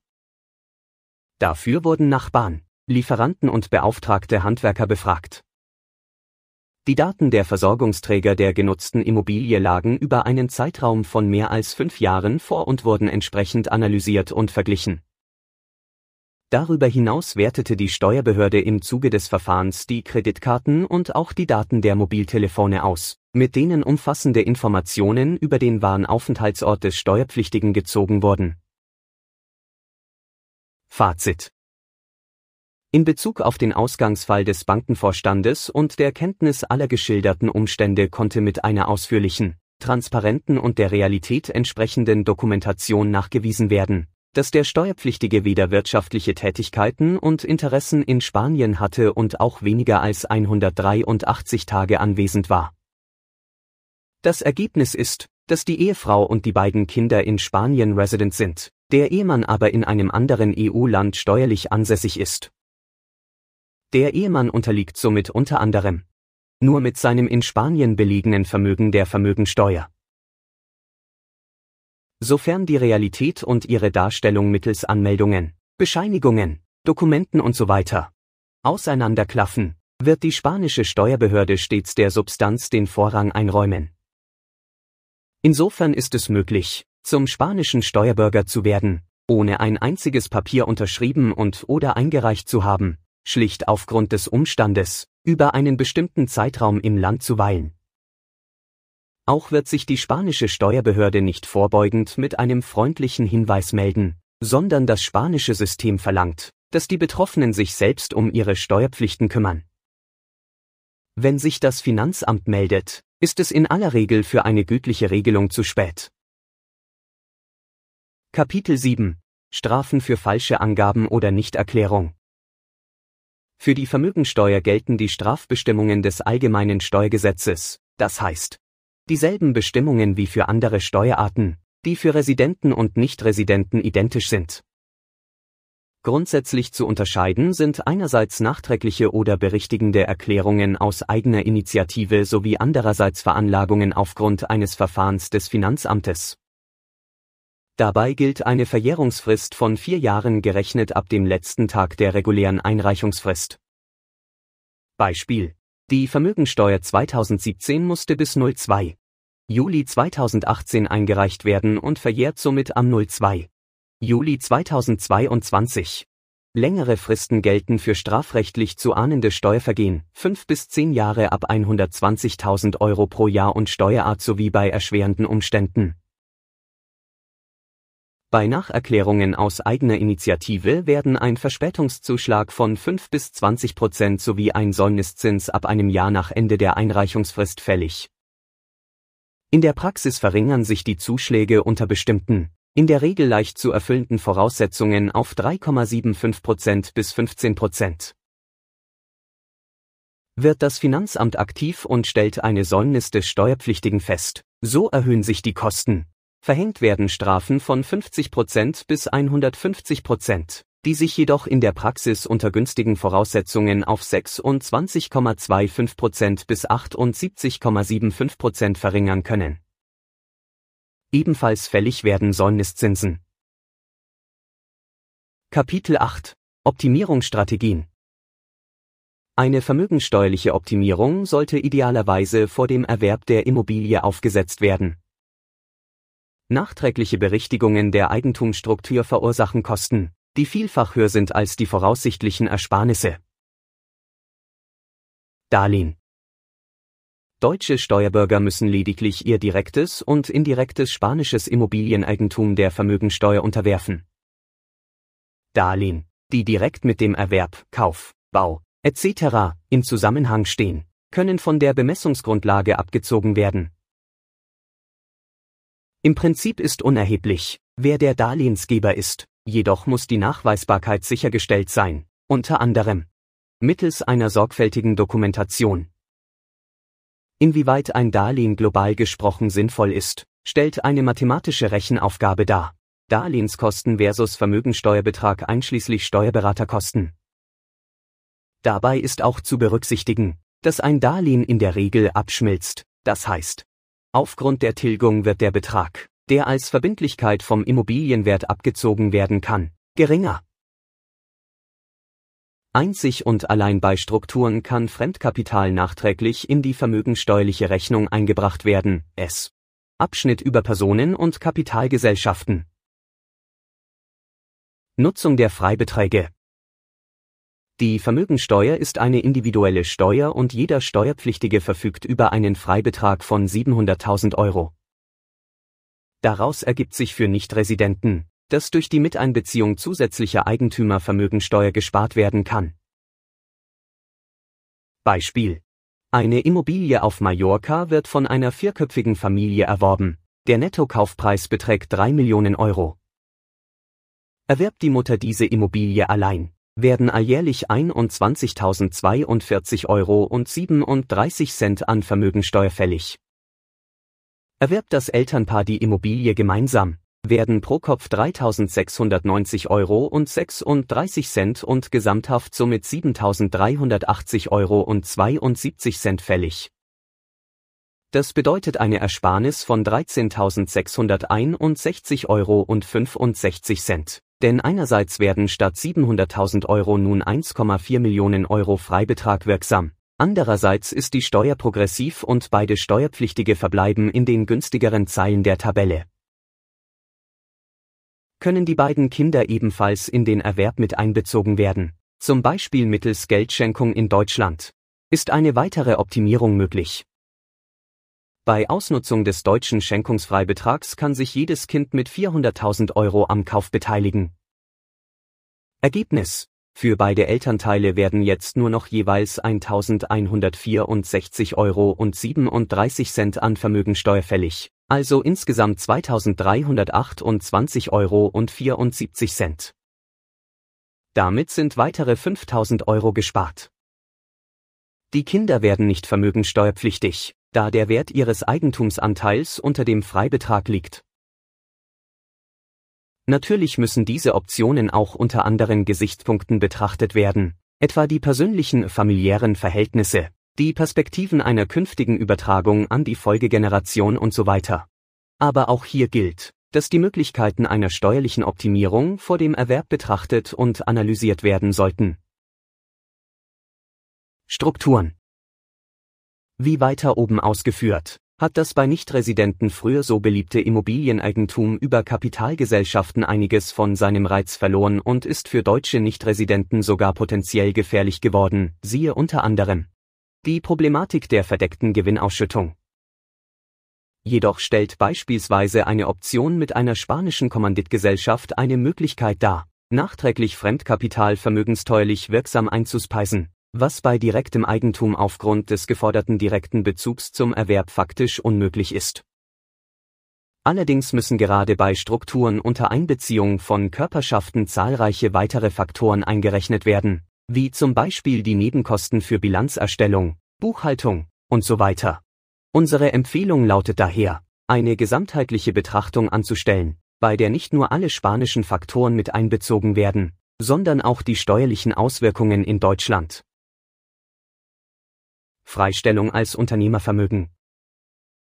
Diese unter Punkt 3.7 im Detail dargelegte Möglichkeit hat einen entscheidenden Haken. Die Voraussetzungen sind für Residenten und Nichtresidenten dieselben. Die Erfahrung hat gezeigt, dass die Befreiung als Unternehmervermögen gerade für jene Steuerpflichtigen, die von der Vermögensteuer am stärksten betroffen sind, nämlich nichtresidente Bauträger, am schwierigsten zu erzielen ist. In der Praxis werden deshalb andere Optimierungsformen bevorzugt. Timing der Übertragung Wie bereits erwähnt, ist die Vermögensteuer eine Stichtagssteuer. Betrachtet wird somit das Immobilieneigentum des deutschen Nichtresidenten am 31. Dezember des jeweiligen Jahres. Fällt das Datum einer geplanten Übertragung in die Zeit rund um den Jahreswechsel, sollte man bei einem geplanten Verkauf den Notartermin in den Dezember legen, bei einem Kauf in den Januar. Damit lässt sich jeweils ein Jahr Vermögensteuer sparen. Kapitel 9 Ausblicke zu den am häufigsten gestellten Fragen bei der Beratung gehört die nach einer möglichen Abschaffung der Vermögensteuer. Diesbezüglich konnten wir schon vor der Corona-Krise wenig Hoffnung machen und haben grundsätzlich empfohlen, diese Steuer in die Fiskalplanung zumindest mittelfristig einzurechnen. Mittlerweile hat sich die Situation nicht verbessert, sondern verschärft. Schon seit zwei Jahren liegt in der Schublade der spanischen Regierung eine Gesetzesreform bereit, die zu einer kalten Erhöhung der Vermögensteuer führen würde, das heißt, zu einer Verstärkung des Steuerdrucks ohne formelle Erhöhung der Steuersätze. Dabei handelt es sich um eine grundlegende Reform der Immobilienbewertung zu Steuerzwecken. Ihren Ursprung hat sie in den Schwierigkeiten, die das Finanzamt in jüngster Zeit mit den eigenen amtlichen Immobilienbewertungen hat. Da die Behörde keine ausreichenden Ressourcen in diese Prüfungen investieren kann oder will, wird eine schematische Methode angewendet, die einer gerichtlichen Anfechtung oftmals nicht standhält. Um der Behörde die Arbeit zu erleichtern, soll daher in Zukunft ein Valor de Referencia de Mercado für mehr Rechtssicherheit sorgen. Nebenher könnte dieser Marktreferenzwert in vielen Fällen eine schmerzhafte Erhöhung der Vermögensteuer auf Immobilien und somit erhöhte Steuereinnahmen bewirken. Die Grundidee besteht darin, aus einer Fülle von Informationsquellen, unter anderem aktuelle Daten von Immobilienübertragungen, für jede Immobilie regelmäßig einen Marktreferenzwert festzulegen, der für verschiedene steuerliche Zwecke als Bezugswert dient. Sollte der Gedanke in der angekündigten Weise umgesetzt werden, könnte der Valor de Referencia de Mercado dem tatsächlichen Marktwert sehr nahe kommen. Nun ist daran gedacht, diesen Wert als vierten Vergleichswert in die Vorschrift über die Ermittlung der Bemessungsgrundlage der Vermögensteuer einzubauen. Aktuell werden hier drei Werte herangezogen. Anschaffungspreis, Katasterwert und der Wert, der für jegliche andere Steuer festgesetzt wurde. Speziell ältere Immobilien werden daher steuerlich weit unter ihrem aktuellen Marktwert angesetzt. Die Einführung des Valor de Referencia de Mercado als vierter Vergleichwert würde den Vermögensteuerwert tausender Immobilien schlagartig erhöhen. Somit würde die Regierung mit einem Kunstgriff höhere Steuereinnahmen erzielen, ohne die Steuersätze per SE zu erhöhen, obwohl eine solche Erhöhung für die höchste Kategorie ebenfalls erfolgen könnte. Angesichts der im Zuge der Corona-Krise anrollenden Belastungen des öffentlichen Haushalts ist schwer vorstellbar, dass die Regierung auf die Möglichkeit einer kalten Steuererhöhung verzichten wird. Unter diesem Gesichtspunkt gewinnen die Optimierungsmöglichkeiten zusätzliche Bedeutung. Kapitel 10 Zusammenfassung und Schlussfolgerungen Trotz solider fachlicher Vorbehalte, die in den meisten europäischen Ländern zur Abschaffung der Vermögensteuer geführt haben, ist der spanische Vermögensteuer eine Realität, auf die man sich zumindest mittelfristig einstellen muss da nach aktuellem Stand keine Aussichten auf Änderung bestehen. Die weitreichenden Kompetenzen der Regionen führen zu gravierenden Unterschieden in der vermögensteuerlichen Belastung. So gilt in Madrid bis heute eine 100-prozentige Gutschrift, weshalb keine Vermögensteuer erhoben wird, während andere Regionen die Steuersätze im Vergleich zur staatlichen Tabelle sogar angehoben haben, darunter die Balearen. Nichtresidenten werden grundsätzlich nur für ihr in Spanien befindliches Vermögen steuerpflichtig. Deutsche Steuerbürger können aufgrund des Doppelbesteuerungsabkommens nur für ihr direktes oder indirektes Immobilieneigentum in Spanien zur Kasse gebeten werden. Indirektes Immobilieneigentum kann in Spanien nur besteuert werden, wenn die zwischengeschaltete Gesellschaft in Spanien ansässig ist. Allerdings erzwingt das Finanzamt auf der Umsetzungsebene noch immer eine anderslautende Rechtsauffassung. Die zuletzt bekannt gewordenen Gerichtsurteile lassen auf eine Kurskorrektur hoffen. Die gerichtlich anerkannte Interpretation muss gegebenenfalls juristisch durchgesetzt werden. Immobilieneigentum über Personengesellschaften deutscher Nichtresidenten erfordert eine hybride Herangehensweise. Für die Zwecke der Einkommensteuer ist eine Kommanditgesellschaft transparent, vermögensteuerlich hingegen schirmt sie ab. Auch hier vertritt die Steuerbehörde noch immer einen anderslautenden Standpunkt, weshalb Konfliktpotenzial vorhanden ist. Seit 2015 haben EU-Nichtresidenten das Recht, die Vermögensteuerregelung jener Region in Anspruch zu nehmen, in der sich der größere Teil ihres vermögensteuerpflichtigen Eigentums befindet, und haben somit faktisch ein Wahlrecht zwischen der staatlichen und regionalen Regelung. Zur vermögensteuerlichen Definition des Begriffs Immobilie relevant für deutsche Nichtresidenten, liegen auch seitens der Finanzbehörden widersprüchliche Aussagen vor. Beispielhaft dafür sind Bootsliegeplätze, die in der Form eines zeitlich beschränkten Nutzungsrechts erworben werden. Dieses Büro sieht dennoch gute Argumente, die Nichtversteuerung von Liegeplätzen zu rechtfertigen. Für Nichtresidenten gibt es im Wesentlichen vier Optimierungsmöglichkeiten. 1. Darlehen. 2. Optimierte Ausnutzung der Freibeträge. 3. Eigentum über Strukturen und 4. Cleveres Timing der Übertragung. Die Option 3 sollte jedoch nur im Rahmen einer globalen Betrachtung geprüft werden, da Strukturen oftmals unter dem Strich keine finanziellen Vorteile bieten und speziell für deutsche Nichtresidenten enorme Probleme mit der Finanzbehörde in Deutschland hervorrufen können. Die mögliche Einführung eines vierten Vergleichswerts für Immobilien könnte je nach Marktentwicklung bei Objekten, die vor mehreren Jahren erworben wurden, zu einer spürbar höheren Bemessungsgrundlage und somit Vermögensteuerbelastung führen. Vor diesem Hintergrund gewinnen die Optimierungsmöglichkeiten zusätzlich an Bedeutung. Bezüglich einiger fachlicher Aspekte ist aufgrund der manchmal erratischen Auslegung der Normen durch das Finanzamt eine gewisse Rechtsunsicherheit entstanden. So könnte die vor kurzem als sicher eingestufte Verwendung der Nettoanschaffungskosten als Vergleichswert zur Ermittlung der Bemessungsgrundlage angegriffen werden. Ebenso könnte die eigenwillige Interpretation abzugsfähiger Darlehen ein Konfliktpotenzial darstellen. Nach acht Jahren intensiver Beschäftigung mit der Vermögensteuer sieht sich unser Büro bestens vorbereitet, um die erarbeiteten Standpunkte zu verteidigen. Nachbemerkung Fachliche Betrachtung einer umstrittenen Steuer. Zu den akzeptierten Grundsätzen der Steuergesetzgebung eines demokratischen Staates gehört, dass sich der Beitrag eines Bürgers, sprich die Steuerbelastung, nach seiner finanziellen Leistungsfähigkeit richtet.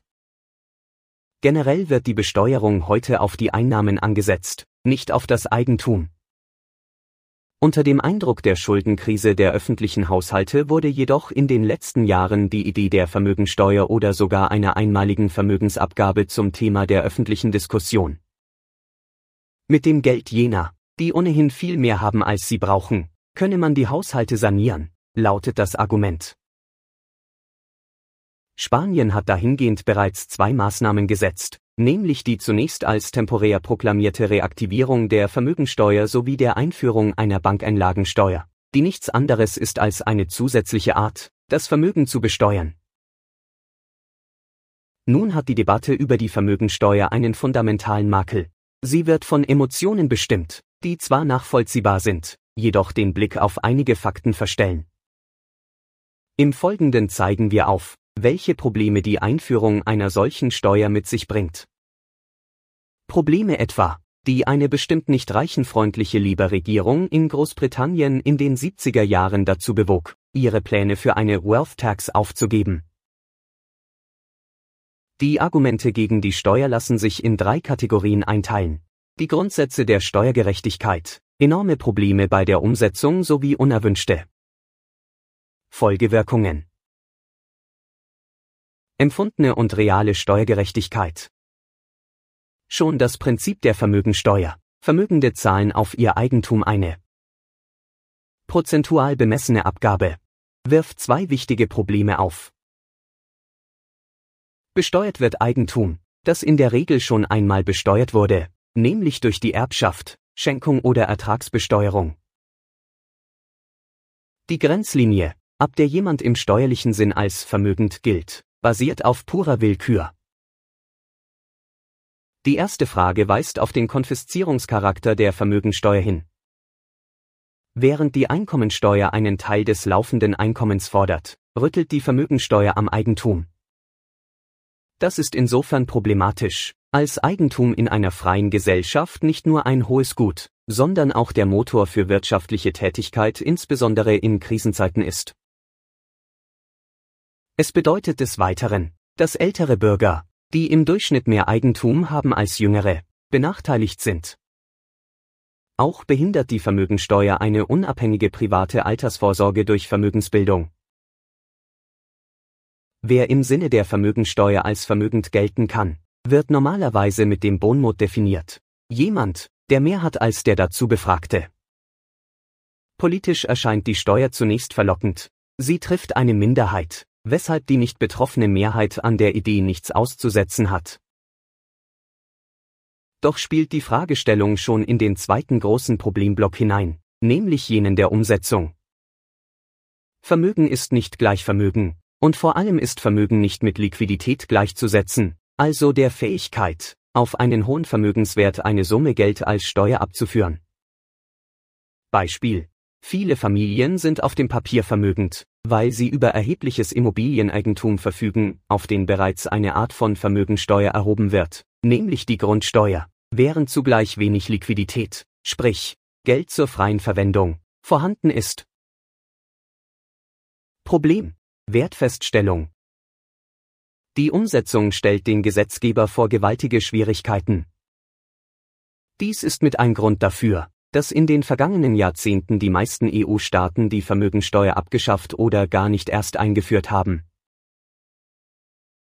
In Deutschland etwa wurde die Steuer 1995 in der damals geltenden Form für verfassungswidrig erklärt, weil der Wertansatz für Immobilienbesitz anders, nämlich wesentlich niedriger erfolgte als jener für sonstiges Eigentum.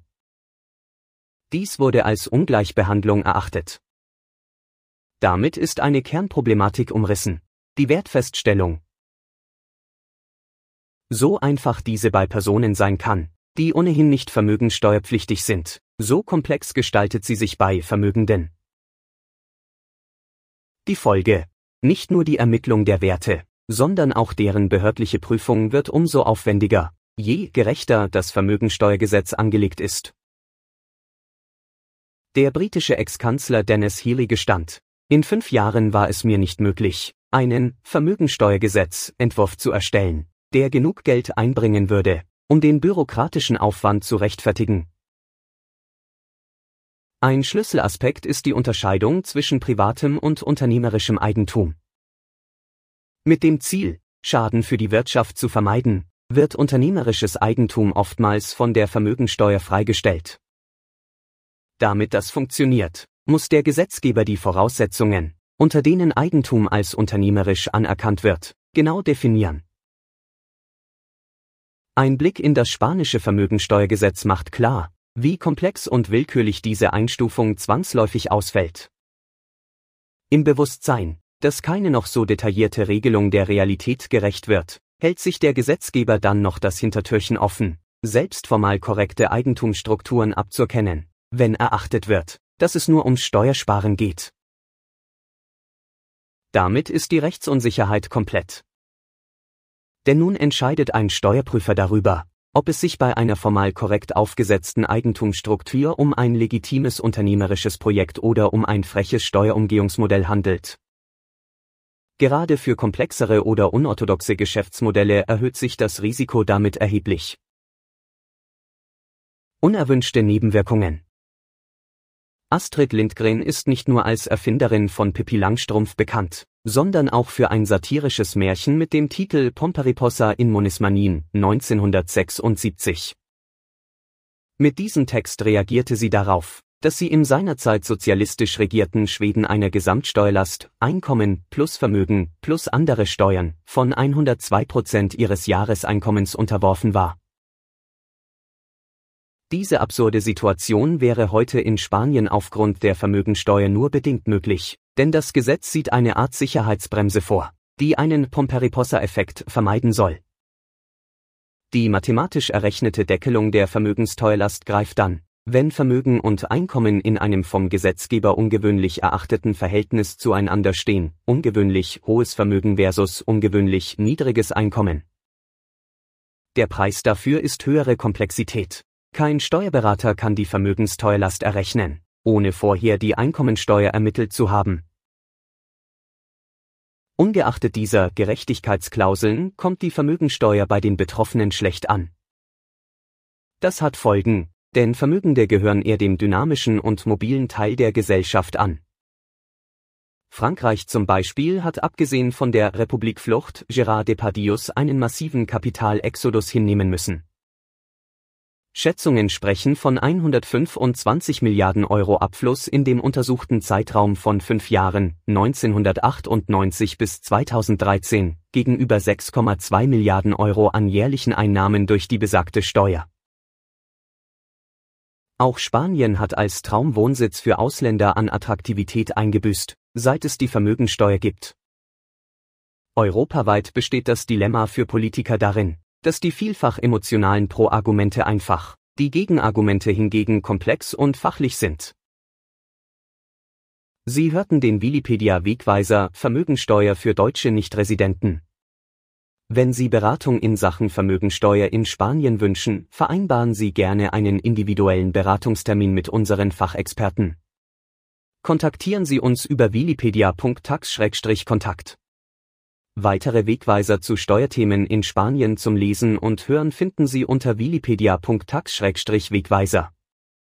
Die Inhalte von Wikipedia sind eine Produktion der Plattes Group auf Mallorca. Vielen Dank fürs Zuhören.